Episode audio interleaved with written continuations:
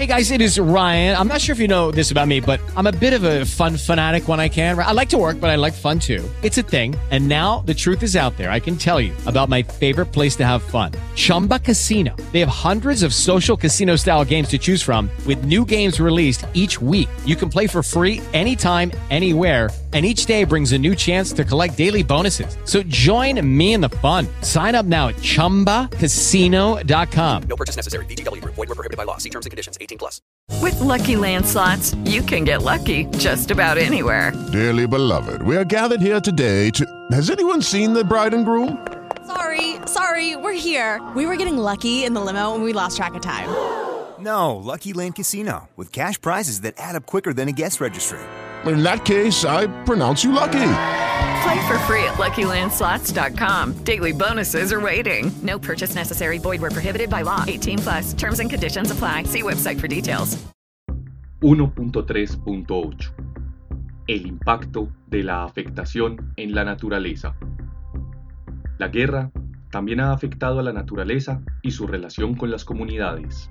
Ríos que fueron convertidos en fosas comunes o escenarios de terror, donde los armados prohibieron recoger los cuerpos que fueron arrojados a ellos, por ejemplo, el Sumapaz, el Canal del Dique, el Arauca o el Magdalena, no solamente fueron maneras de llevar a cabo desapariciones, sino que cambiaron la relación de la gente con la naturaleza.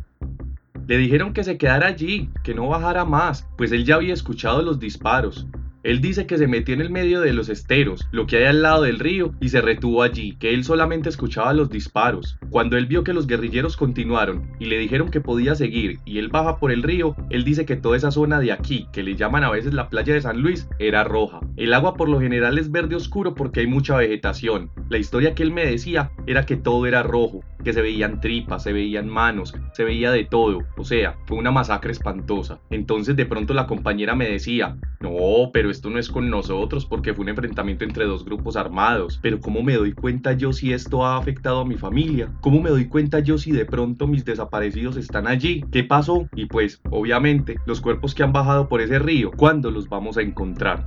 Mujer, lideresa, participante en diagnóstico sobre mujeres y diversidad sexual. Diagnóstico comunitario 440 DC00014. Mujer, lideresa, participante en diagnóstico sobre mujeres y diversidad sexual.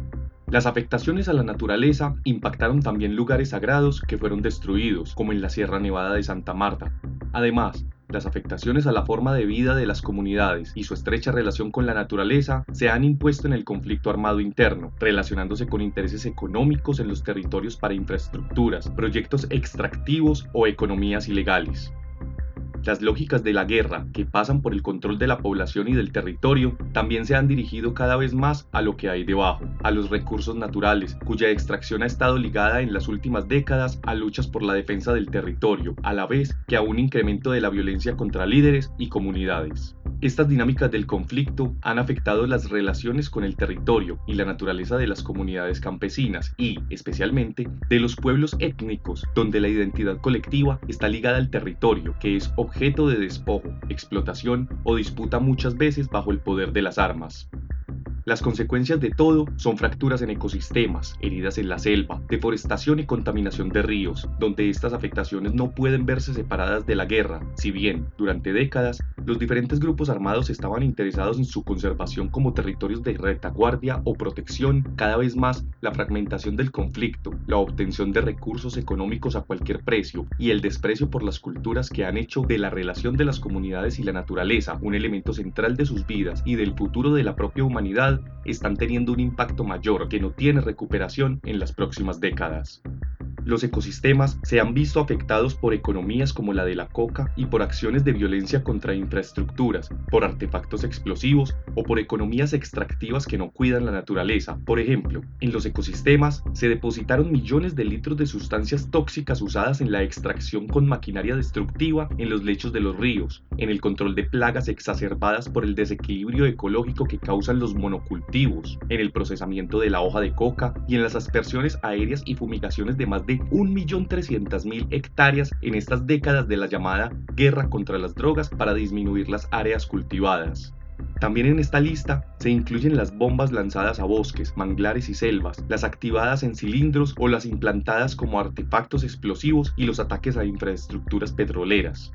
En los suelos se crearon piscinas con residuos tóxicos de la actividad petrolera sin protección, bancos de arena y relaves mineros que contienen mezclas muy contaminantes. Aunque Colombia tiene uno de los índices de biodiversidad más altos del mundo, la diversidad biológica ha perdido espacio para mantenerse y desarrollarse a propósito de la deforestación y el reemplazo de ecosistemas endémicos por desiertos verdes y pastos, perdiendo hábitats fundamentales para la reproducción de muchas especies de flora y fauna, incluyendo diversidad de semillas propias.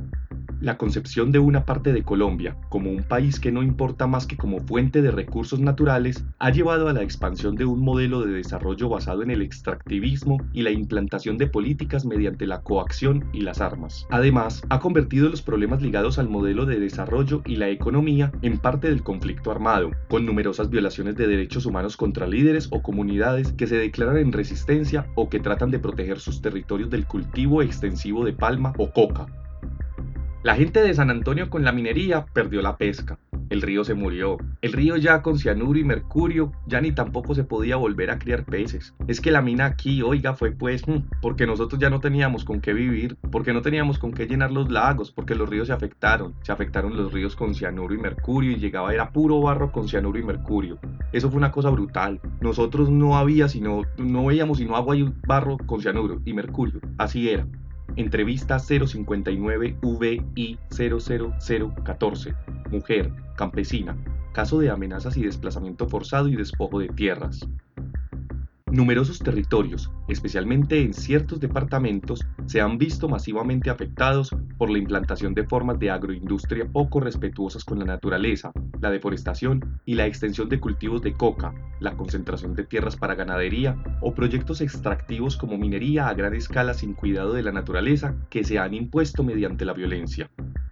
La minería tradicional, como la desarrollada en las cuencas del Pacífico, ha sido parte del modo de vida de muchas comunidades, mientras que la minería ilegal no cumple las mínimas normas de regulación y la minería criminal de las retroexcavadoras de las cuencas de los ríos, muchas veces manejadas por el narcotráfico y las mafias, destruye los ecosistemas. El geoportal sobre el sistema de alertas tempranas por megaproyectos en Colombia, creado por el Grupo de Investigación Cultura y Ambiente de la Universidad Nacional, evidencia que los departamentos con más alertas son Antioquia, 497, Santander, 327, Tolima, 258 y Meta, 220. No obstante, estas cifras solo incluyen proyectos legales y se considera que existe un subregistro, Asociación, Ambiente, Sociedad y Sistema de Alertas Tempranas por Megaproyectos en áreas prioritarias de conservación en Colombia, Mapa de Alertas Tempranas. Todas estas afectaciones, más la siembra de minas antipersona que han convertido vastos territorios en lugares del miedo y de trampas escondidas para matar, han estado relacionadas de una u otra forma con el conflicto armado. El despojo ha sido un mecanismo para facilitar la concentración masiva de terrenos para la explotación ganadera, la acumulación de capital o el blanqueo del dinero del narcotráfico, con profunda afectación también de la naturaleza. Han sido las familias campesinas las que han soportado históricamente la carga de las violencias contra sus miembros, enfrentando otros riesgos para la familia, como nuevos desplazamientos. Todavía, tras el acuerdo de paz con las FARC-EP, medio millón de personas han sido desplazadas y cerca de una cuarta parte se han mantenido confinadas en diferentes momentos.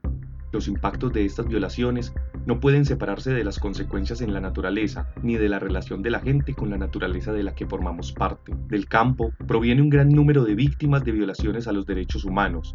También en las familias campesinas ha recaído el peso de la conformación de los ejércitos de las diferentes orillas políticas y armadas. La señal que se inscribe en los territorios y personas a través de la estigmatización ha sido un elemento legitimador de todas las formas de violencia contra la población, pero también de agresiones contra la naturaleza, concentración de la tierra y expulsión de la población del territorio. La gente me contó mil cuentos, en todos había y hay un elemento común, el desalojo por razones políticas, pero con fines económicos. A los campesinos los acusaban de ricos, de ser liberales o conservadores o comunistas para expulsarlos de sus tierras y quedarse con ellas. Siempre las guerras se han pagado en Colombia con tierras. Nuestra historia es una historia de desplazamiento incesante, solo a ratos interrumpido. Molano, Desterrados. Las afectaciones a comunidades fuertemente ligadas al territorio, donde la relación estrecha con la naturaleza forma parte de su identidad, muestran que no se puede pensar en los impactos que ha tenido el conflicto armado o un desarrollo excluyente basado en la coacción de las armas, sin tener en cuenta las afectaciones a la vida y la cultura de estas comunidades y sus derechos colectivos. La naturaleza no es solo un paisaje, es la fuente de vida y de la relación y la identidad profunda del mundo campesino y de los pueblos étnicos con la madre tierra, la naturaleza, vista como un mundo por conquistar y someter o considerada solo como fuente de recursos económicos que deben explotarse como sea, se ha convertido en el conflicto colombiano en un factor de destrucción y persistencia, destrucción de modos de vida y del cuidado, persistencia por cuanto la explotación criminal de la naturaleza ha sido un mecanismo de financiamiento de la guerra, de blanqueamiento de capitales o de contar con corredores para el narcotráfico. Las reivindicaciones de los pueblos étnicos sobre la protección de la naturaleza no miran hacia un pasado idílico, sino al único futuro posible que tienen el país y la humanidad. La paz, que es también y sobre todo territorial en Colombia, pasa por el respeto de los derechos humanos y del derecho internacional humanitario, pero también de la naturaleza.